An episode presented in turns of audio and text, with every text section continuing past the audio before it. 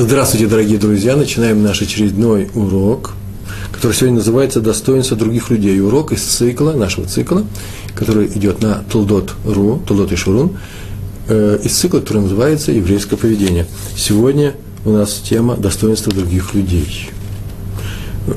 Недельный раздел Торы Насо, это второй недельный раздел из книги Бамидбар. И э, нет прямого стиха, я сейчас скажу, на чем мы будем сегодня основываться. Э, сам текст достоинства других людей подразумевает такое правило. Человек обязан заботиться о достоинстве и чести других людей, как о своем достоинстве и чести.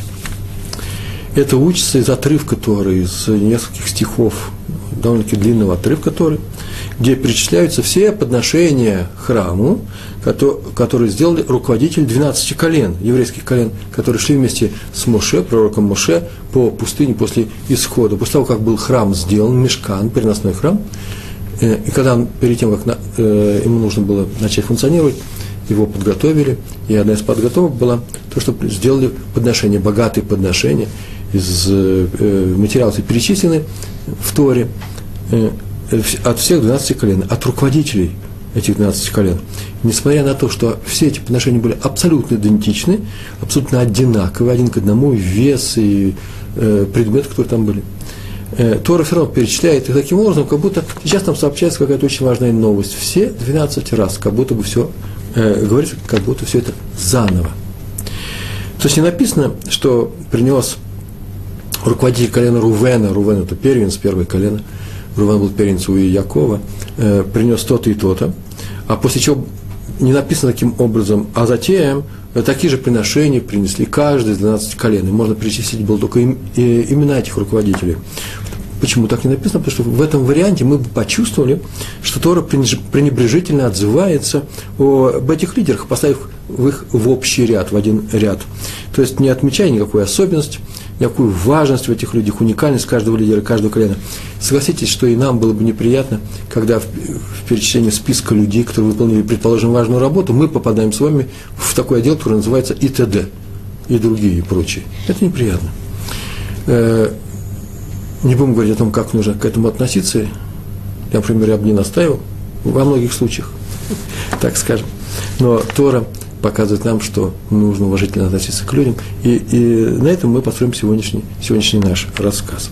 Все, что мы сейчас рассказали, все, что сейчас сказал о том, как Тора написал и почему она э, не написала по-другому, что мы могли подумать, это взято все у Рамбанна, э, известного комментатора, который при этом добавил, что все приношения, эти э, он взял это из Мидраша, из записи устной Торы, все приношения, эти руководители, 12 колен, принесли в один день, в один час, э, никто никого не был в обиде, никто никого не опережал, э, все было чист, э, чинно, упорядочено, и каждый давал по старшинству, и, и никто не удивлялся, почему принесли такое чудо случилось, почему принесли все одинаково, не договариваясь, одинаковые вещи.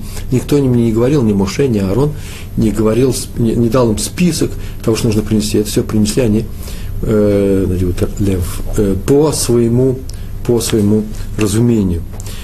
И Рамбам, Рамбан еще добавляет такую вещь, Нахмани, да, Рамбан, добавляет, э, видим, что сам Всевышний так ведет себя с людьми. Это же Тор написано Всевышним. Э, как свидетельство о нем, о, о нем, о Всевышнем стих в, в Танахе, книгах Танаха – а именно в книге Шмуэль. Первая книга Шмуэль, вторая глава, 30 стих, там так написано, «Потому что тех, кто меня почитает, я почитаю». Так пророк передал э, царю, э, что э, это, эти слова Всевышнего. «Кто меня почитает, того я почитаю». А раз так он поступает с людьми, уважительно почитая их, то так надо поступать и нам с другими людьми.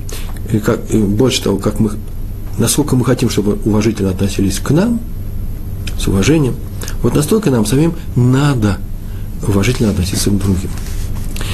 Хофисхайм отметил по поводу вот этого стиха из Шмуэля, который мы сейчас прочитали, да, потому что тех, кто почитает меня, уважительно ко мне относится, Всевышний сказал, того и я почитаю.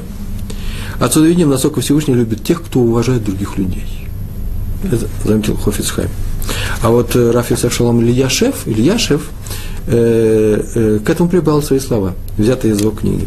Читаем в книге Шмот, если как книга. Шмот, она вторая из пятикнижия, 11 глава, 7 стих. Там так написано, когда евреи выходили из Египта, выходили они э, срочно, за 17 минут вышли они, хлеб у них не успел прокис, прокиснуть, и э, подготовка у них была короткая, э, за полдня они все, э, все подготовились, взяли все свое с собой, без э, тяжелых э, ящиков, чемоданов и грузовиков перевозки, все в своих руках взяли, взяли посохи, посохи они взяли, и немного еды, и вышли. И вышли поспешно, в полночь. И написано в этом стихе, в седьмом стихе, а у всех евреев ни одна собака не шелохнула, не, ши, не пошевелила языком в момент исхода из Египта.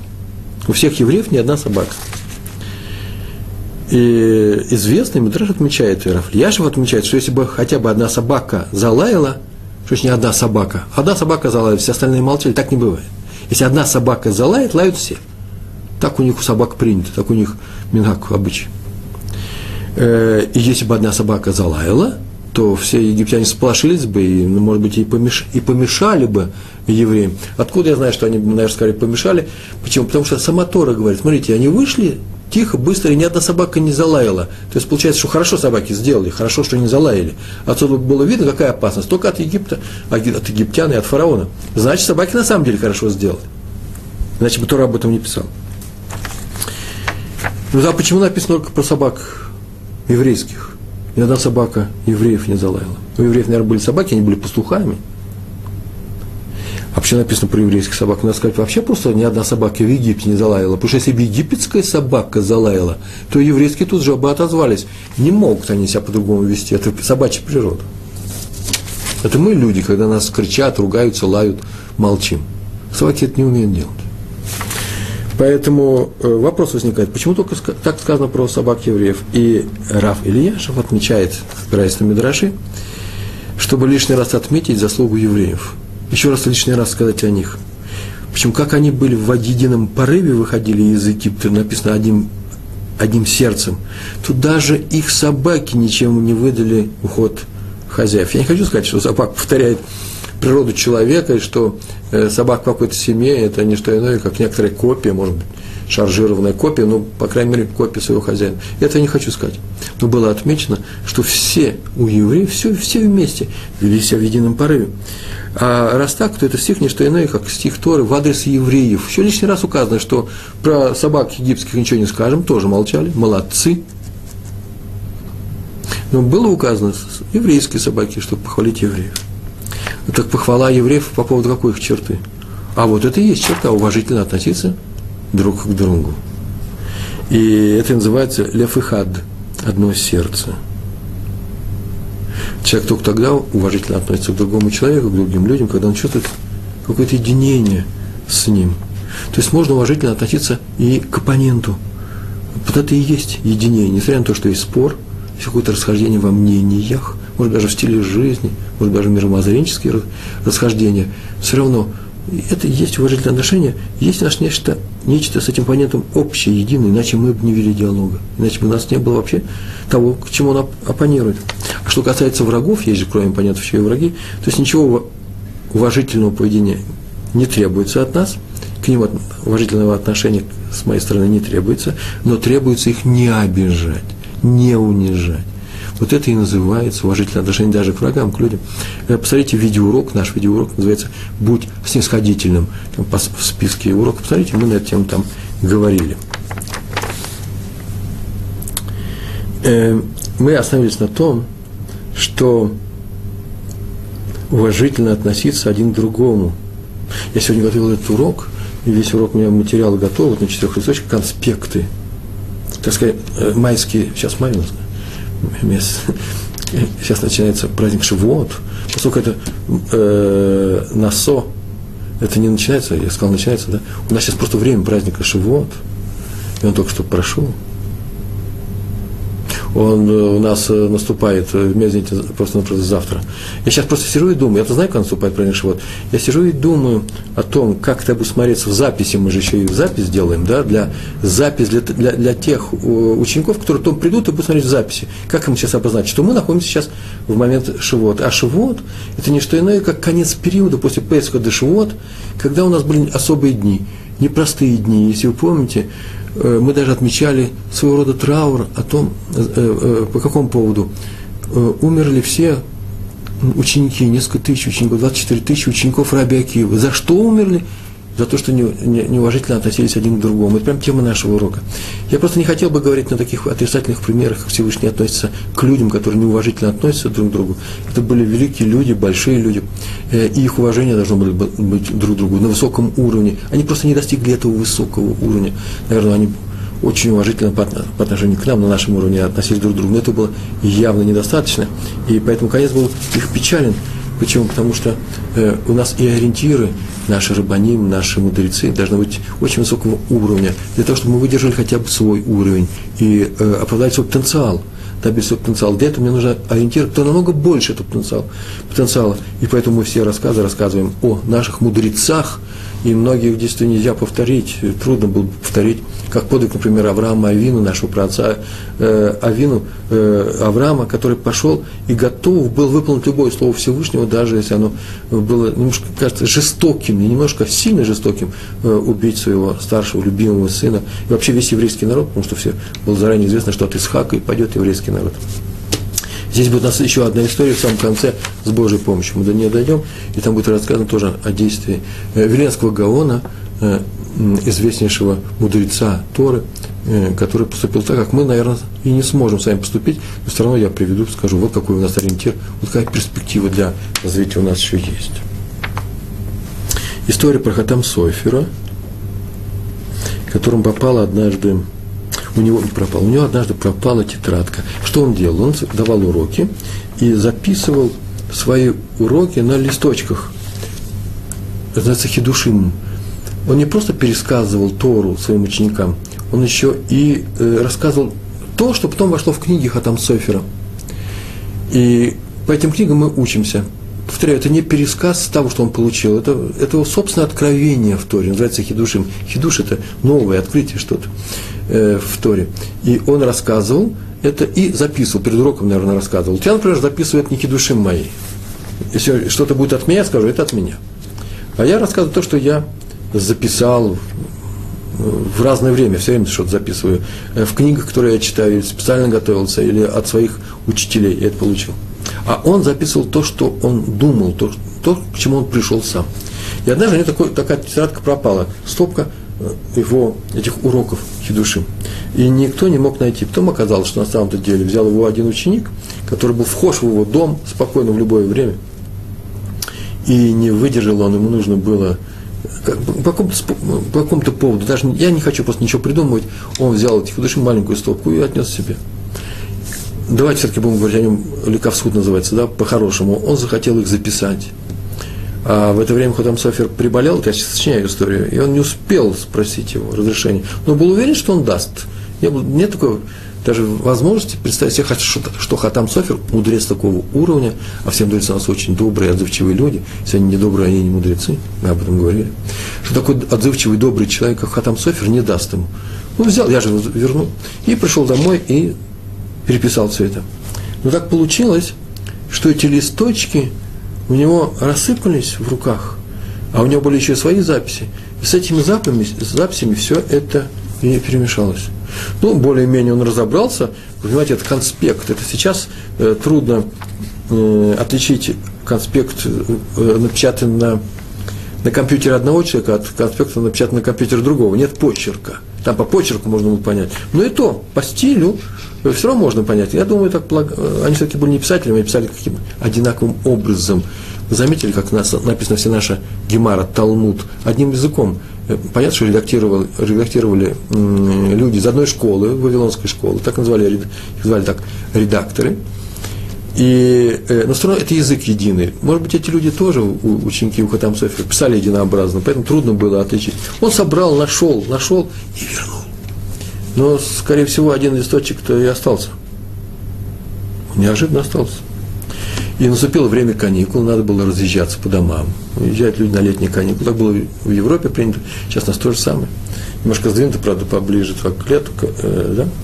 Э, но все равно отдыхать уезжали. Люди приезжали с разных, с разных концов Европы, приезжали в Ешиву, к Атам Соферу.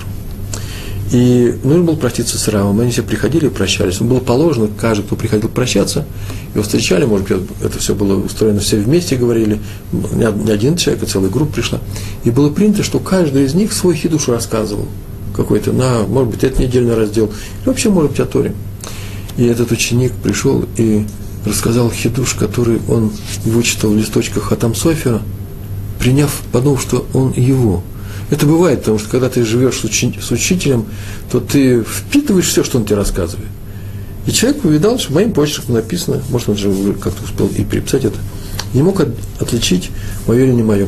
Бывает и сейчас. Со мной, например, это часто бывает. Мне просто говорят, смотри, на таком-то сайте или в такой-то книге, там написано несколько абзацев точно твоих. И знаете что, я просто э, смотрю туда и долго не могу определить, мои или не мои. У меня есть несколько приемов узнать свой текст, написанный, если 15-20 лет назад. У меня есть несколько приемов, по которым я это узнаю, но иногда это очень трудно сделать. Так и он, думает, что это его листочки, он это рассказал. Он это рассказал, выслушали люди, которые были вокруг. Там Софер просто э, обрадовался. Он э, просветлел лицо. Он подошел к нему, поздравил, что это очень хороший текст. Обнял его и поцеловал лоб. Поцеловал его лоб.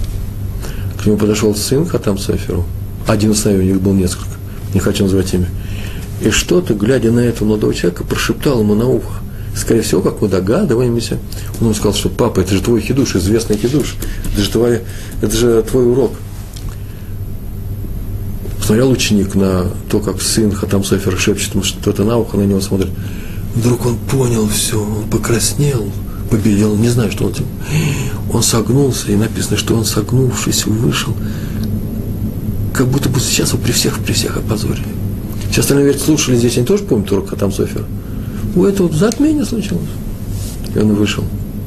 И потом Хатам Софер сказал этому сыну, а он записал в своих книжках, как это до нас дошло. Никто никого не жаловался. Пишет только о, сам, о самом себе каждый. Он сказал, что отец мне такую фразу сказал.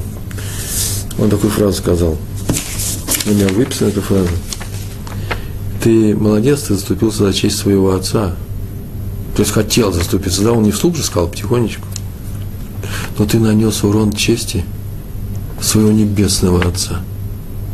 Ты просто хотел опозорить человека. Знай, что каждый еврей в глазах небесного Отца, в глазах Всевышнего, в глазах Творца, каждый еврей святой в его глазах. И тот, кто оскорбляет человека, тем самым оскорбляет своего небесного Отца. Это называется оскорбление имя Всевышнего. Так он сказал своему сыну, который был, в принципе, не очень взрослым, э, и мы давайте его простим, иначе бы не было этой истории, э, списав все за счет его молодости, а потом вообще на самом деле тяжело иногда. Как же моего отца обокрали, да еще вслух рассказывает его, его урок, да еще выдают за свой, то вообще трудно удержаться и есть себя вовремя не взять в руки. Я думаю, что после этого все ученики, все сыновья, там Софера вообще, все люди, которые знают эту историю, вовремя успевают взять себя в руки. Такая история. Уважай достоинство других людей. И откуда мы учим еще о необходимости уважительного отношения к другим людям? Э, главный источник в Торе, в книге Берешит, пятая глава, прям первый стих пятой главы. Там так написано. Это родословное человека – да, так написано там, Сефер Толдот Адам. И тут же, еще несколько слов, а там написано, какая родословная, Толдот, история его, происхождение, не происхождение, а именно родословная, какие дети пошли от Адама. Вот дети, которые пошли от Адама. Толдот, слово лида, да, рожать, то, что родился. Толдот – это еще история. Так вот, и еще через несколько слов написано, по образу Бога по образу Бога, нет, не так, по образу Бог создал его, все, по образу Всевышнего создал человек, Адам. Вот об этом идет спор. В Иерусалимском Талмуде есть э, трактат Недарим, там 9 глава, 9 главе так написано. И это, этот спор, он приведен во многих местах. Он известен. Не обязательно учить Иерусалимский Талмуд, чтобы знать об этом. Там так написано. Раби Акива говорит, обратите внимание на слово «говорит», мне так это нравится, он и сейчас говорит. Это настолько актуально, умер, что так у нас принято. Бывает, что и сказал. Ничего страшного нет. Но в данном случае Раби Акива говорит. Самое важное правило, самое большое правило в Торе, следующее. Люби другого человека, как самого себя. Я правильно произнес посук? Это стих. Люби другого человека, как самого себя. Сейчас да нет, у нас принято люби своего ближнего, э, как самого себя. Так это одно и то же. Поверьте, это не самый ближний. Как говорится, Раеха, ближний, мы уже говорили об этом, это такое важное замечание. Это не только свои мои ближние, папа, мама, дети, родители. Нет, нет, нет. Это все остальные евреи. Они должны входить в круг твоих ближних. Это называется любовь. Делай их ближними к себе. Значит, Раби Акива сказал, что самое главное правило в Торе – это не что иное, как правило, требующее любви, абсолютной любви, любит ближнего, как самого себя. Бен Азай говорит, это спор, два человека спорят, крупнейших учителя, Танай, он так говорит. Самое важное в правило в Торе – вот родословная Адама. То есть один говорит про любовь, а второй говорит про уважение. Что такое уважение? Вот родословная Адама. По своему образу, по образу Всевышнего создал его Творец. Это называется, что все люди созданы по образу Всевышнего. То есть в каждом человеке присутствует вот это вот это изначальная духовная составляющая, которая делает его человеком, которую наделил его Творец. А раз так, то я обязан относиться к этому человеку особым образом, как к части Всевышнего, как к тому созданию, как к части того мира, которого Всевышний наделил некоторыми своими качествами, своим духом. Однажды на уроке, это было давно, очень давно, где-то 90-й год, когда только сюда приезжали, в Израиль приезжали люди, я давал урок, ну, приблизительно, приблизительно такую тему. Я сказал, что вот эти, эти люди, Бен Азай, в частности, уважительно относился к другим людям, потому что он видел образ Всевышнего в каждом человеке. И вдруг мне один человек сказал, тут же из присутствующих, из учеников, о том, что вообще-то нужно к уважительно, уважительно относиться в силу того, того, что он человек, а не в силу божественной составляющей какой-то. Э, на что я заметил, что если у вас есть такая сила, и как вы организованы, это очень здорово, хорошо. Но я сегодня рассказываю о Торе, я говорю о взгляде Торы. Если вы пришли сюда, я вам говорю не о химии, не о физике, не о географии, а о взгляде Торы на отношения между людьми. Наши мудрецы, а мы ориентируемся на наших мудрецов, и вот уже три тысячи лет у нас так в еврейском мире принято, наши мудрецы нас тоже учат и в Торе так написано, уважительно относись к другому человеку. Беназай сказал, потому что в другом человеке есть образ Всевышнего. Это еще не значит, что ты ничего не можешь дать ему сдачи, когда он на тебя нападает. Это еще не значит, что ты должен э, э, все ему прощать. Некоторые вещи совершенно не прощаются. Бывают среди нас преступники. Кого-то нужно учить, кого-то нужно наказывать. Сама Тора сказала такого-то казните. Казните, но уважительно относитесь к этому образу божественному, который в нем есть не оскорбляйте в нем человека. И в Торе много таких правил, и так Талмуд наш объясняет, что есть правило, например, особое правило, как похоронить преступника. Не дай Бог его повесить, не дай Бог его повесить или не похоронить. Это называется неуважительное отношение к образу Всевышнего в человеке. Нельзя издеваться над ним, над его телом. Ничего этого нельзя делать. Это у нас маленькое отступление было. А теперь, значит, мы говорим, что есть такой спор, Раби Акивы говорит, Раби Акива говорит про любовь, а Беназай говорит про уважение. Что из них выше? Так у нас нет решения. Ну, на тему может быть, еще успеем поговорить. Раби Исар Залман Мельцер руководил Ешивой Эцхаим, известнейшей Ешивой. К нему однажды пришли группа учеников, 12 э, учеников, небольшого возраста, не знаю, там, ну сколько, 14-15 лет, и два преподавателя. А они пришли сдавать устный экзамен по Талмуду устный экзамен. Раф Мельцер раздал им всем вопросы с, с учителями, и они готовились, и теперь они записали свои ответы, можно просто как угодно готовиться, они пришли давать эти ответы. И они пришли, и один из учеников начал пересказывать Тосфот. Тосфос. Тософот – это не что иное, как комментарий на Талмуд. Ну, точнее сказать, на некоторые, на, на комментарии Раши на Талмуд, это супер комментарий, да, двойной комментарий, вторая производная. Но так или иначе, есть такие, э, есть такой комментарий, кроме Раши и Тософот, и само, сам, само Талмуда, на листе Талмуда больше ничего, в принципе, нет, большого. Еще мелкие есть комментарии. Все остальные вынесены из книжки. Тософот настолько важны, что они тут же на этом листе и приводятся. И поэтому во всех решивах всегда изучают и Раши, и Тософот. Один ученик начал отвечать, рассказывать, пересказал Тософот определенный э, отрывок, потом объяснил, что они имели в виду. Все очень удивились. Почему? Потому что вообще-то это здорово он сказал, конечно, но совершенно неправильно. И тогда Раф Мельцер посмотрел на него и сказал, тихо очень сказал, наверное, вот что ты имел в виду, и пересказал близкими словами, но расставив так эти слова, что получился правильный ответ. Мы на эту тему однажды с вами говорили в самом начале, в первых уроках. Это я просто сам видал, как Рэбе говорит с маленькими детьми, маленькими детьми, которые просто несколько лет они учатся, но только начинают ходить, скорее всего, это детский сад при Хайдере. И э, спрашивают э, Рэбе, какой-то вопрос задает, и дети отвечают, и какому-то мальчику очень хочется сказать, что он тоже что-то знает. И так он старается, и он его говорит, ну, Рэбе, ну, ответь ты, Мойшик, Мойшик встает и говорит неправильный ответ. Я еще ни разу не слышал, просто это невозможно, чтобы кто-то смеялся. Дети всякие бывают, но когда Рэбе не смеется, то дети не будут смеяться. Рэбе, чтобы смеялся, он подошел, просто поцеловал его, как здорово, говорит, молодец. Потом, вы слышали, дети? Он говорит, вы слышали, дети? И все пересказал своими словами, правильный ответ дал. Молодец, еще раз его поцеловал и дал конфету и себя. И тот маленький же ребенок подумал, да, не, интересно, как я правильно ответил. О, я правильно ответил. Так мы вселяем уверенность в них. Не, не приучаем их к неправде, а приучаем к достойному поведению. Все остальные видят, как себя нужно себя вести. И этот мальчик тоже не получил удар, не получил оплеуху, а научился большому главному правилу. Его любят здесь. А все, что от него требуется, только любить другим людям. Так то же самое сделал Раф Мельцар, он сказал, наверное, «Ну вот что ты имел в виду. И пересказал сказал свою версию. Но ученик это был не, не, не 3-4 года, а 14-15. Он сказал, мне нет. Он сказал, что я сказал по-другому, и повторял свой ответ. То есть он его выстрадал, наверное. Раби Мельцар посмотрел на него, подумал, как ему объяснить. А, и говорит, а, я понял, вот что ты имеешь в виду. И сказал свой вариант, другими словами – чтобы дав ему возможность сказать, да, да, вот примерно так. Но ученик стоял на своем и говорит, нет, я протестую. Я сказал, повторяю, третий раз повторяю, сказал снова свою, свою версию. Все начали протестовать, зашикали. Ну, сколько же можно быть таким упрямым, выступать против нашего равина.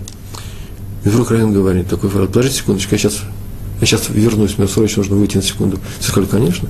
И он вышел, вышел и стал ходить по коридору, и говорить. И услышали люди, совсем в, другой, в другом классе, в другой комнате, что он, проходя мимо, говорил себе с большим напряжением. Называется «квот обреет» уважение к людям, даже когда они маленькие, уважая людей, даже когда они маленькие, уважая людей. Он говорил самому себе, чтобы сдержать свой порыв, сказать, да как же ты говоришь неправильно? Слушай, что я тебе говорю. Чтобы это не сделать, чтобы его не обидеть, он вышел после чего даже истории больше нету продолжения. Знаем, что он его не обидел, несмотря на то, что ученик проявил совершенно феноменальное упрямство, у меня, извините, спорить с, с Равом Мельцером. Раф Мельцер держал себя. Я хочу сказать, что даже такие, вот такого люд, высокого уровня людям иногда нужно сделать некоторые усилия, большие усилия для того, чтобы держать самих себя. Чтобы мы не думали, что они все делают автоматически, любят всех автоматически. У них нет никакого характера взрывного. Все бывает, нужно работать над собой. Отсюда мы делаем вывод. Уважительно относиться надо, надо даже к детям. Вести себя уважительно даже с детьми. И даже если это ваши, наши собственные дети. У одного человека вырос мальчик, где-то на Западе, я читал об этом, и он вырос и стал большим ученым, знаменитым ученым. Это про каких-то великих людей рассказано. Нобелевский лауреат, так скажем. И в интервью местное радио в этой стране, папа давал интервью, у него взяли его, и он сказал, ну надо же, какой, говорит, неожиданно, конечно, гениальный у нас мальчик оказался. А я его в детстве обижал. Бывало, что и резко мог что-нибудь сказать. Я не помню, какие он слова там говорил, все это было написано по-английски. Вот какой, э, какой я, э, как я с ним вел себя. А если бы я знал, что это будущий Эйнштейн, то, конечно же, вел себя по-другому. Так вот, наш вывод. Надо вести себя с нашими детьми так, как будто они уже сейчас, послушайте, уже сейчас будущие Эйнштейны. чтобы не было потом этого сожаления. Ой, я не знал, с каким человеком я разговариваю. Между прочим, такой была история с императором Тиберием. В детстве рассказано, он пас свиней на берегу Тивериадского озера, да, Кеннерет, рядом с э, городом, который называется, сейчас, сейчас называется Твери, в его честь. Еще в римские времена этот город так получил это название. Написано в, это написано э, в наших книгах. Между прочим, об этом я рассказываю в, одной из, в одном из своих киносюжетов в кинопрограмме «Шалом», которая шла э, в 1999 году в России по каналу «Культура». И потом еще несколько раз по разным телевизионным станциям повторялась. И, э, по-моему, если не ошибаюсь, это четвертая передача, первый сюжет. А я ее недавно на YouTube э, поместил, можете посмотреть. «Шалом» называется. Четвертая передача, первый сюжет. Там я об этом говорю, э, стоя на берегу озера Кенерет. И в детстве он пас там свиней, еврейские дети его дразнили. Там так написано, шли они в Хейдер и дразнили его. Во-первых, не еврей, чумазый, невоспитанный, не, не, читать не умеет. Свиней пасет, позорное занятие. Они его дразнили, даже бросали камни. А потом он вырос, служил в армии. Что еще может делать? Большой детина. Умный был, стал императором, грозным императором. И много он причинил неприятностей еврейскому народу, и, скорее всего, именно из-за своего детства. И он поднял очень большие налоги, наложил на еврейское население, и к нему приехали специально еврейские мудрецы и просили у него снизить, убрать эти налоги, чтобы дать возможность вздохнуть э, еврейскому населению, еврейским подданным своей империи. И он тогда эту историю рассказал, эту историю рассказал. Вот, вот теперь у меня просите, а тогда у мной пренебрегали, бросали в меня камни. И сам Талмуд говорит, следующую фразу он говорит – э, никого не дразни и не обижай, даже если это римский мальчик. То есть полностью не, не воспитанный, не образованный, читать не умеет. Даже если этот мальчик не еврей. И даже если он свиней пасет. Это не надо делать. Это называется уважительное отношение к людям, никого не обижай. Это один из вариантов, одно из важных свойств уважительного отношения к людям. Раф Исроэль Зейф Гусман Э, он глава Ешивы Бней Браки, Нецах Исроиль. Про него рассказано, что в молодости он был, кстати, между прочим, судьей, даяном в Равинском суде Арава Хайма озера Гроджинского, и много, э, он у него э, многому научился. Понятно, что это были большие мудрецы, но очень многие свойства он у него перенял. Одно из них проявилось следующим образом. В конце учебы, перед этими каникулами, каникулами уже здесь, в Израиле, я же говорю, что это происходит в Бнебраке, к нему, он же был очень пожилым человеком, пришел его один из учеников и сказал, что вот у нас осталось две недели, или недели занятий, а вот летом у меня свадьба, и тот обрадовался, Мазальтов, как здорово, все слова, которые нужно сказал. Он говорит, я приглашаю Рава, э, чтобы он к нам пришел на свадьбу. Не будет на свадьбе, если мой Рав, мой Равин, Рав Гусман не придет на свадьбу. И тот расстроился, как же? Прям тут же вслух начал говорить. Мы собрались уезжать в Цфат. Ты понимаешь, мы уезжаем в Цфат, а из Цфата до брака не просто доехать, это не как сейчас. Но доеду я. Но дело в том, что у моих, двух друзей, ближайших друзей, я назвал имена крупнейших раввинов Израиля, тоже есть свадьба у их сыновей. И тоже в браке. И поэтому ты понимаешь, я бы тебе приехал, но если они узнают, что я был в браке, а на следующий день или там через два дня не приехал к ним на свадьбу, они очень обидятся. Поэтому если я к тебе приеду, я должен к ним приехать. Если я к тебе не приеду, обида будет меньше, просто я не могу, я старый человек, не приехал. Ты понимаешь, что мне, какая у меня стоит передо мной дилемма? Э, как бы не обидеть этих людей? Ну, ученик сказал, ну, у меня есть преимущество перед ними. Какое? Дело в том, что я же ведь ученик Рава. А известно, что у Равина с его учениками есть особая связь, как у отца с своими детьми. Это не связь друж, друзей, это более глубокая, родственная, духовная связь. И поэтому я не могу себе представить свадьбу без моего равина. А к ним можно не ездить, у вас нет такой связи. Он сказал, наверное, другие слова, уважительно. Так или иначе возникла проблема. И вот в последний день, который был день занятий, Э, пришел Равин, и вошел он в комнату. Так они разговаривали вдвоем только, никто об этом ничего не знал. И он вошел в комнату для занятий, сидели ученики, он вошел совершенно пасмурным лицом, расстроенный. Глаза смотрели вниз, согнувшись, видно, что тяжелая проблема. Он сел перед ними и говорит, я не знаю, что делать. И все это рассказал. Прямо перед всеми. Все посмотрели, ну какая большая проблема, или ехать, или не ехать. А потом зачем рассказывать нам? Так они не думали, это я так говорю. Я бы так подумал. А он ему объяснил. Дело в том, что у меня нет выхода. Ситуация совершенно безвыходная. Но вот идя сюда, я вроде бы приши, э, решил эту проблему. У меня есть петрон, называется, решение. Только теперь все зависит от вас. Ты подумал, как может быть зависеть от нас? А вот в чем дело. Смотрите. Мне нужен, мне нужен, нужно, чтобы суд, еврейский суд и равинский суд, да, да и ним решили это. И есть равинский суд постановит, что я должен ехать к одному этому ученику, а к тем двум сыновьям на те две свадьбы, к своим друзьям ехать не обязан, просто реш, суд так решит, то я, не, я так и сделаю. И а, у них нет ко мне никаких, э, э, никаких требований, никаких...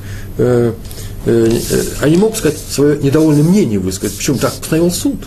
Он мне не запрещает поехать, он мне разрешает не поехать, потому что я человек старый. Мне нужен Равенский суд. И как Равенский суд решит, так и сделает. Так мы и сделаем. Только так, так я и сделаю. Все посмотрели, ну а почему мы Он а вот вы и будете моим равенским судом. Все очень удивились.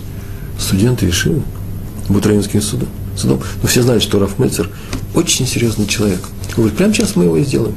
Сделается равенский суд следующим образом. Я выберу из этих учеников одного человека, это будет Раф с моей стороны, не мой защитник, это я выбираю такого человека, с мнением которым я абсолютно согласен заранее. Как он скажет, как, что он скажет на, на рассмотрение суда, я все принимаю. А ты, обратился он к тому ученику, который зовет его на свадьбу, выбери двух других. Обычно выбирают по одному, а эти двое выбирают третьего. Так, так принято в еврейском народе. Но сказал, ты выбери двоих. И он выбрал тут же, а он выбрал одного своих учеников. Садили их отдельно и начали рассматривать со всех сторон эту проблему. После чего они решили. Судьи постановили, обследовали все это и, приняли постановление, что он хочет или не хочет, если он физически может приехать хотя бы на одну свадьбу, он обязан приехать на свадьбу к этому ученику, потому что между раввином и учеником есть особая связь. Но свободен от поездки на две другие свадьбы. И это потому, что это не больше, чем уважительный поступок. Это такой поступок отношений, хорошего отношения, подчеркнуть хорошие отношения. Не поедешь, не обидел. Приедешь, очень хорошо. А здесь не можешь не приехать. Так не постановили и он ужасно обрадовался. Он так обрадовался, что эту проблему с него решили. Никто его не видел таким веселым, как на той свадьбе, на которой он приехал. Почему? Потому что нельзя теперь было сказать, что он пренебрегает другими двумя людьми, и они ему ничего не сказали, они могут сказать, так постановил еврейский суд. Все это было сделано только для того, чтобы не обидеть двух других евреев, э, двух своих друзей, которым он не поехал на свадьбу. Есть еще одна история про раби, раби Якова Йосифа Германа. На самом деле Герман нужно по-русски сказать, да, ну это H английское, да, Герман. Давайте буду говорить Герман. Это один из известнейших а, организаторов учреждения Торы в Америке. За его субботним столом, это было все в Америке, вся собиралась, ну, десятки, написано, вся, десятки гостей, евреев. В субботу приходили к, Рав, к Раву Герману. Однажды он пришел в синагогу с своими учениками, с группой учеников, видит, столы уже накрыты. И подходят новые люди, и сейчас, скажем, кидуш, и будет субботняя трапеза, секунда. И он видал, что все готово, все накрыто. Но в углу, большая комната, в углу стоит маленький столик, тоже накрыт скатертью, и там стоят приборы отдельно, и один стул. Он говорит, это что такое? А ему объяснили, Яков. Оказывается, там был, как его звали, Яков? Да, Оказывается, среди них был один человек, который вообще-то был нормальный человек, нормальный еврей. Но у него была нарушена некоторая координация движений. Ну, болезнь, я не знаю. Главное, что он кушал не очень аккуратно. И у него все падало. И вокруг него всегда были крошки валялись, он мог стакан уронить. Я не хочу сказать, что у него была какая-то серьезная болезнь э, с руками, с ногами. Нет, не так. Но он ел неаккуратно, так скажем. И люди стеснялись эти рядом с Во-первых, неудобно. Вообще неудобно, когда тебя поливают соусом э, все время. И поэтому положили место отдельное. И он, в принципе, он согласен, будет сидеть там. Он такой тихий человек, он без э, больших претензий. Сказали, сказали. И теперь, после того, как все исполнили Шлома Лейхам и все, что там нужно исполнить, Ашифхайль, стоя у них был принят Америка, стоя было принято, как во многих ешивах сейчас э, спели, и садятся на свои места, и сейчас будет говориться кидуш, и вдруг все увидали, что Раф Герман взял свой стул, кресло, и поставил его рядом, в углу, рядом со столиком этим, и сел там. И все сказали, э, извините, э, Раф Яков Йосеф, его звали Яков Йосеф, да, точно.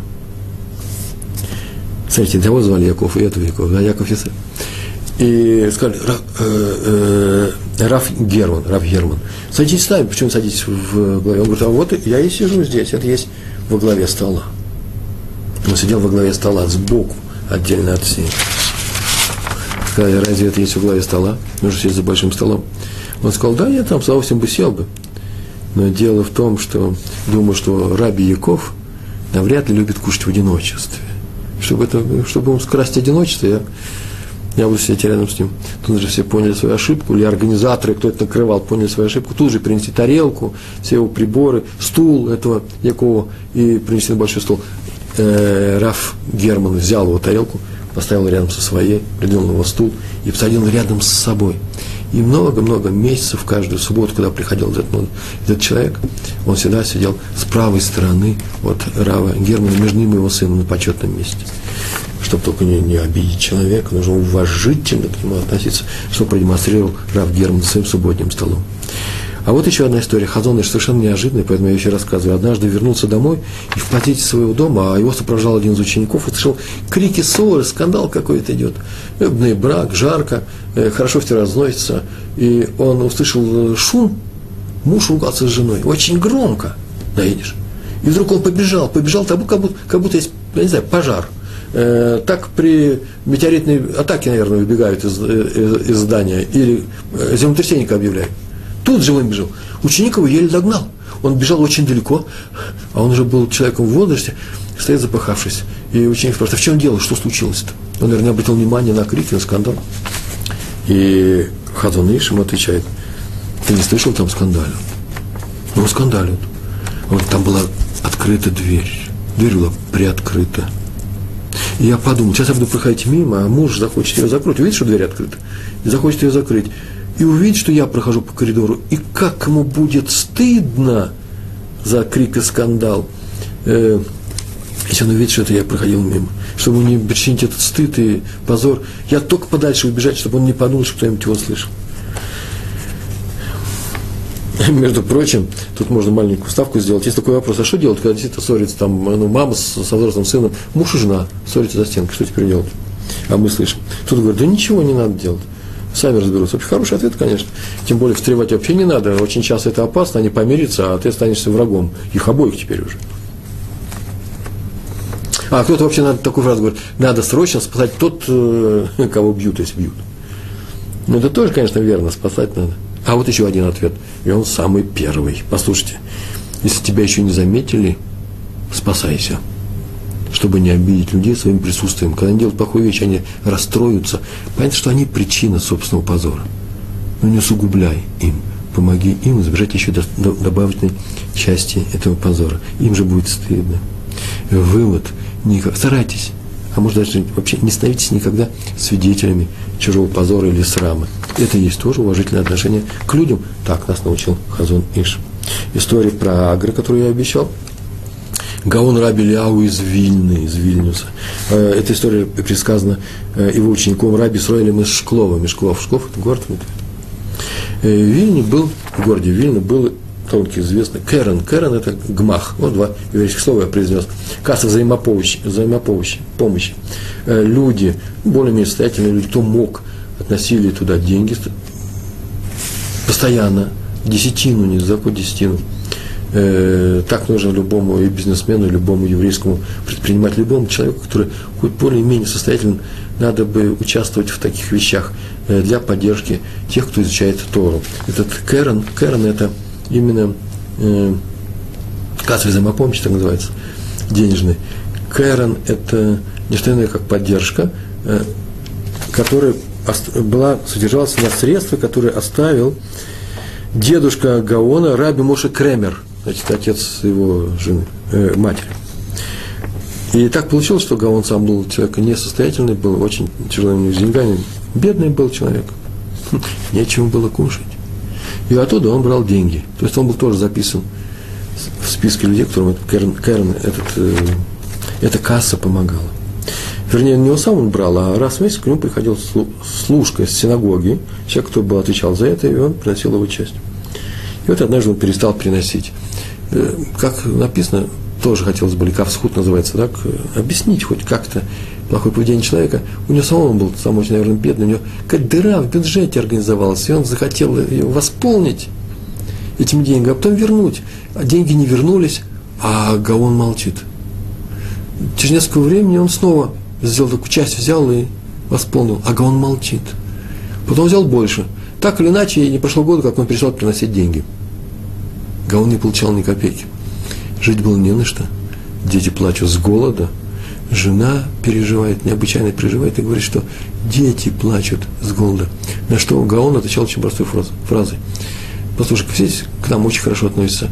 Отведи детей к соседям, они всех накормят. Дать поесть дадут. Но только не, я не пойду никуда жаловаться, никому ничего не буду говорить, чтобы его не обидеть. Вы помните, я сейчас в самом начале этого урока сказал, есть вещи, которые трудно перенять, трудно начать так делать, трудно так поступить. Это высокий уровень. Э, но, тем не менее, про такие истории нужно знать. Еврейский народ любовно собирает такие истории для того, чтобы показать ориентиры, э, то величие тех мудрецов, которые, может быть, не становятся там прямым, прямым примером для подражания, по крайней мере, по крайней мере, в идеале э, мы именно к ним и стремимся. Другой человек, может быть, не сделает то, что сделал Гаон, но хотя бы хоть как-то приблизиться в эту сторону, сделать несколько шагов в эту сторону. А сейчас нам нужно сказать э, шутка, пора пошутить. Адмор из Вижницы, Раби Хаймер Агер, так его звали. Э, что такое уважительное отношение к людям? Однажды он курил, в то время люди курили папиросы, сигары, сигареты, не знаю, сигарья, на иврите написано. И он вышел покурить там, в комнату для, для курильщиков, и тут же бросил за ним несколько хасидов, уже с готовыми горящими с, с, спичками, чтобы при, дать прикурить своему раввину с удовольствием. И он оказался в очень странной ситуации. Пять человек стоят, и все держат пять спичек. И он посмотрел на них и не знал, какой из них взять, от какой из них прикурить. Они все горят. Скоро уже пальцы у них кончится. И вдруг он такую фразу говорит, а давайте вместе, вместе их сложите. И все сложили вместе, и он прикурил только чтобы не обижать их. Все рассмеялись, и он рассмеялся, это была шутка. Но, по крайней мере, он показал, что даже в таком простом деле тоже нужно относиться очень уважительно к людям, чтобы, чтобы никто не сказал, а у меня не берет, и уже пятый раз у меня не берет э, огоньку, э, что-нибудь случилось, а студа пала между нами, чтобы этого не было, не хотел никого иметь. Вернемся к нашему началу. Раби Акива сказал, самое важное правило в Торе – люби другого человека, как самого себя.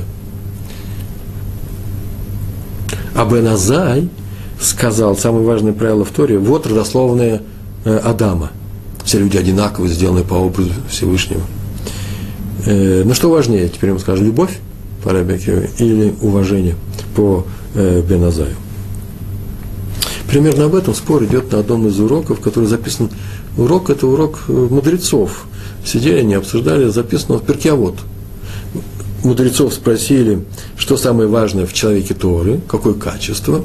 И один сказал из них «Айнтова», хороший глаз, это значит расположенность к людям, уважительное отношение к людям. Да, не завистливое отношение, а именно доброе отношение. Айнтова, хороший глаз. А второй сказал, что лев, лев тов, сердце. Ну, глаза, это понятно, что это такое вся понимание да, другого человека. А сердце – это прочувственное постижение Торы, отношение к людям, сердечные отношения. Что из них важнее? Там было сказано, что лев, сердце. И есть много комментариев на эту тему, позже мы будем говорить на эту тему. И, может быть, неоднократно, если наши будут уроки продолжены, я буду писать в блогах своих, например, на Толдотру. Это очень интересная тема про любовь. Про любовь к людям. И я сейчас хочу закончить все это, поскольку у нас осталось 10 минут, я хочу закончить это одним рассказом. Э, для меня он достаточно важный, этот рассказ. Э, этот рассказ я услышал совсем недавно. Недавно, а именно уже в эту субботу, которая сейчас только была. Я живу в районе Рамат Шломо, Северный Иерусалим. Молюсь я в, Ешив, э, в синагогу, которая называется Хазон Иш – по имени Хазуныш, на улице Хазуныш, совсем рядом со мной, минут пять ходьбы. А Кабалат Шаббат, начало встречи субботы, я хожу привести этот момент э, в, Иши, Иши, э, в синагогу, которая называется Арохлянер. Известная Ешива, американцы там главным образом. Это там очень много кололи. Кололи – это группы, э, занимающиеся ежедневные женатые мужчины. А, один из кололи там Рава Муша Пантелята недавно там обосновался. Я люблю очень и это здание, и людей, которые там молятся. И прихожу там на Каблат Шаббат. И прихожу, а у меня места там своего постоянного нет. Почему? Потому что я же не молюсь там обычные молитвы. И поэтому у меня есть такое место, и все знают, что это мое место на Каблат Шаббат. Ну, кто не знает, не знает. Я могу помолиться на другом месте. Но с недавних, с недавних пор, а именно уже год или два, рядом со мной там сидит семья одного хасида, э, который одевается полностью по-хасидски, вся одежда у него хасидская. Он молится может, в каких-то других местах. Я узнаю его по Каббалат Шаббат. Совершенно замечательное лицо, добрый, мудрый человек. Я с ним часто, я с ним очень люблю разговаривать. И э, я пришел в этот раз, и можно было сесть в другом месте, он все-таки мне позвал, говорит, садись, пожалуйста, на своем месте. Ну, чтобы сделать ему приятно, я сел, а он для этого берет ребенка, своего сына, и сажает себя на колени, чтобы потом он посадить на это место. А потом я ухожу в Ешиву, э, в сам, который называется Хазон Иш. А тут он говорит, я сейчас с тобой тоже пойду. И ну да, он со мной ходит, у него есть один какой-то известный раввин, который э, э, раввинствует, преподает в Ешиве. Э, Рава Соловейчик, она находится как раз напротив Ешивы Хазон Иш, говорит, я туда пойду. И заодно сам пошел. Он очень меня спрашивает про Россию, э, про русских, евреев, вернувшихся к Торе. Много чего рассказывает. А в этот раз он говорит, я тебе расскажу историю одну. Вот эту историю хочу рассказать. Я услышал несколько дней назад. В, он сам белзский хасид, это город Белз в Польше. Родился он в Израиле, но его родители все из Белза, из Польши. Белзские хасиды. Это очень серьезное движение, одно из самых массовых в хасидизме. И Белз. И у них самая большая синагога в мире, по-моему, да, у нас стоит Кириат Белз в, э, в Иерусалиме. Уважительные люди учат серьезно Тору на очень высоком-высоком уровне. И рассказывает историю про одного из их родственников. Я так догадываюсь, если я правильно понял, это э, племянник, родной племянник его дедушки. Это было дело в Польше, где-то перед Второй мировой войной. И мальчик тоже лет 14-15 оставил Тору. Перестал учить ее, перестал соблюдать. Решил заняться, умный мальчик, заняться светскими делами. И отец очень переживал и сказал, пойдем к Рэпе, пойдем к Равину Белскому – и что он скажет, то скажет. По крайней мере, ты услышишь. Мальчик сказал, папа, я только из уважения к тебе пойду с тобой вместе к Рэбе. Почему? Потому что надо тебя уважать. Он вообще человек-то был воспитанный. Но знай, что что бы Рэбе не сказал, я к Торе возвращаться не буду. Знай. Говорит, папа, ну, что Рэбе сделает, то сделает. Идем. Они пришли, сели в очередь, очередь была к Рэбе, все приходили. Кто за брахой, кто за советом, э, кто-то с аллахическим вопросом, Аллаха – это закон по-еврейски, да, э, что сделать в том-то, том-то случае, как, как к судьям, как к раввинам. Сели в очереди, а перед ними сидела тоже семья, и молодой человек, ну уже молодой человек, ну лет 20, молодой человек сидел с костылями, держал костыли, сидел. И вошли эти люди с костылями, и в следующую, в следующую очередь была наших вот героев этого нашего мальчика, рассказывает мне Белский хасид. И не прошло много времени, как дверь открылась, и вышел там тот человек, молодой человек, со своим отцом без костылей. Ну, все проводили его взглядом, ну, наверное, не такие чудеса и часто бывали.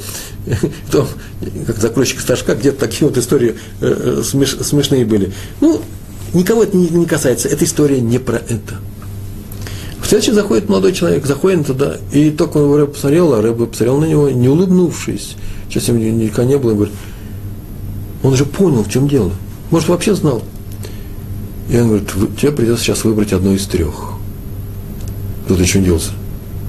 Говорит, одно из трех выбирай, пожалуйста. А если ты не выберешь, эти костыли, ты видишь, это костыли, стояли у, у, у стены, они ждут тебя. Страшная история. Тот удивился, а что нужно одно из трех соблюдать? Вот выбирай или тфилин каждый день, или суббот каждую неделю, или Йом Кипур, Йом Кипурим, да, каждый год. А что нужно что-то делать? Он говорит, пожалуйста, тфилин, надо тфилин. Суббота, ладно, ты не нарушай субботу, не надо ничего делать. А Йом Кипур, Йом Кипур надо делать субботу, выбрал он, только чтобы ничего не делать. Выбрал, выбрал. Но кажется, вот, если ты нарушишь, они ждут тебя. Все, они уже ушли. Они ушли, и прошла его жизнь, и он соблюдал субботу. Он был в Южной Франции, так было сказано мне, и во время войны потом перебрался через лагеря английские в Израиль, здесь учился, в каких-то институтах, не знаю, э, прошел всю свою биографию и э, стал каким-то известным функционером, и все время соблюдал, он ничего не соблюдал, кроме субботы, в субботу он ничего не делал, известным политическим каким-то деятелем. И до войны, шестидневной войны, когда Израиль победил арабские страны да, во время войны и присоединил себе большую территорию, называется Синайский полуостров, больше Израиля много раз. И люди стали туда ездить, туристические поездки какие-то ездить. Туда. Было дешево, и дети пришли и сказали, слушай, за 10 дней, за 10 дней, какие-то копейки стоят, поехали отдохнем. Он говорит, 10 дней, в середине субботы, а в середине субботы я не могу субботу нарушить. Папа, поехали. И уговорили они его, поехали. И на него там на горной тропе упала большая скала, и чуть его не убило, и его еле достали оттуда. И у него был перебит позвоночник, и он пересел на коляску. Коляска, которая с, с колесиками была. Я все говорил, вот дождались меня мои костыли, дождались. Я бы вам эту историю не рассказывал. Когда я уже с этим белским хасидом расставался, уже в дверях он мне сказал следующую фразу. Приехал к нему, к этому молодому, ну, молодому, уже не молодому, человеку на коляске, белский рэбе, новый, следующий, сын его, всю эту историю выслушал и говорит, ну, скажи, пожалуйста, вот ты теперь уже видишь, вот ты теперь уже видишь, что с тобой сделал Всевышний. Ты же видишь, как, что тебе сказал Рэбе и как ты исполнилось. Просто видишь Тору на себе, на своем теле. Что ж ты ее не соблюдаешь? Что ж ты продолжаешь упорствовать? А то посмотрел на него и говорит, Рэбе, я понимаю головой, что Всевышний есть. Я понимаю головой, что Тора существует. Я понимаю головой, прекрасно вижу, я сам вижу, что я нужно соблюдать. Но сердце закрыто. Лев Сатум, на иврите сказал. Вот вся история. Лев Сатум. Мозги есть, а сердца нету. Я думаю, настолько наш народ чудесен и необыкновенен. Наш только наш еврейский народ. Вы послушайте, вот вам еврей перед вами – он уже и головой понимает, как мир этот устроен, но не может заставить себя, пока нет веры в сердце. Другим людям, другим народам одной головы вполне хватило бы, а нашим подавай сердце. Без сердца ничего не двигается. Это и называется рассудка нам мало. Понять, вот что мы должны сделать в первую очередь. Но понять это еще недостаточно. Почему? Потому что людей уважать это сами сообразим. Надо их любить. Вот о чем шел спор между Беназаем и Рабиакевой. Первый сказал, надо уважительно относиться к людям, а второй сказал, ничего не получится, люби их, и тогда получится и уважительное отношение. В Торе написано, полюби своего ближнего, как самого себя. Великий мудрец Торы, Илель, Илель Азакен, да, старец Илель, сказал не еврею, который пришел к нему и сказал, пока я стою на одной ноге, скажи мне всю Тору. И он ему сказал, на одной ноге, не делай другому того, что, что, того, что, не, э, что тебе самому противно. В Торе написано, люби своего ближнего, как самого себя. Ну, что бы он не сказал бы этому человеку, люби своего ближнего, как самого себя? Не, он сказал, не делай другому то, что тебе самому противно. Простой анализ показывает, что, в принципе, когда мы смотрим на это правило «люби другого, как самого себя», то мы можем сказать, конечно же, можно любить другого человека. Но иногда его можно обижать. Ну, как родители в семьях. Бывает, что иногда и обижают. Сказали резкое слово, закричали, что-то сделали. Но нельзя же все время ходить и, не знаю, сюсюкать.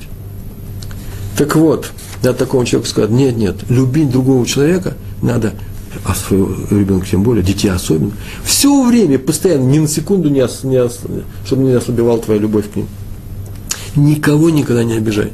Насколько ты обижаешь человека, вот сейчас временно, на одну секунду, вот настолько ты его не любишь. Обижаешь ты его на 2%, а остальные 98% ты просто сердце, э, э, э, души в нем не чаешь. Значит, ты его любишь на 98%. Ни больше, ни меньше. Так вот, а на более низком уровне – Человек, который еще не изучал Тору, сейчас он в конце скажет, что сделай тот тот и теперь учи Тору. Ему было сказано еще проще. Никогда не делай другому то, что противно тебе самому, если сделают тебе. Тут уже никаких выходов нет. Если это на низком уровне, то на самом высоком уровне люби другого, как самого себя, уж тем более не делай другому то, что не хочешь, чтобы делали тебе. Вопрос остается у нас, как тогда воспитывать детей учеников? Как воспитывать детей? Мы же живем в реальном мире, а не в мире грез и идеалов. Тора нам говорит, мы живем в мире грез и идеалов. Это должно быть нашей реальностью. Нужно любить людей. Ответ в видеоуроке «Основы положения», кстати, между прочим, об этом говорю. И в моем блоге. Там есть такая статья «Основа еврейского воспитания». А если вы хотите еще, как э, нужно мирно жить э, с детьми, есть целый урок тоже на эту тему, называется э, «Дети поссорились». Так вот, подсказка, можешь что хочешь, подсказка, можешь что хочешь делать своими детьми, что угодно, все, что разрешает твое родительское сердце. Но знай только одно, что когда ты делаешь что-то угодное, и это будет им больно, ты в эту секунду, именно в эту секунду, должен, несомненно, очень и очень любить своего ребенка. Без раздражения с ним разговаривать. Потому что если раздражение, значит, ты сейчас любишь самого себя, хочешь снять все свое раздражение. Если ты увидал что-то неприятное в, э, в своем ребенке, сейчас ты любишь самого себя, потому что ты увидал неприятно, ты не хочешь видеть это неприятно. Если ты любишь своего ребенка, ты должен любить его каждую секунду. Если ты любишь свою жену, любить должен ее каждую секунду. Любишь своего мужа, своих родителей, весь еврейский народ, каждую секунду. И поэтому только любя их, можно сделать им замечание. Нужно уважительно относиться к другим людям. И как это сделать? Рабаки вот дал нам большой секрет. Только любить всех остальных людей. Я к вам тоже очень уважительно отношусь и люблю. Большое вам спасибо. Всего хорошего. Шалом, шалом.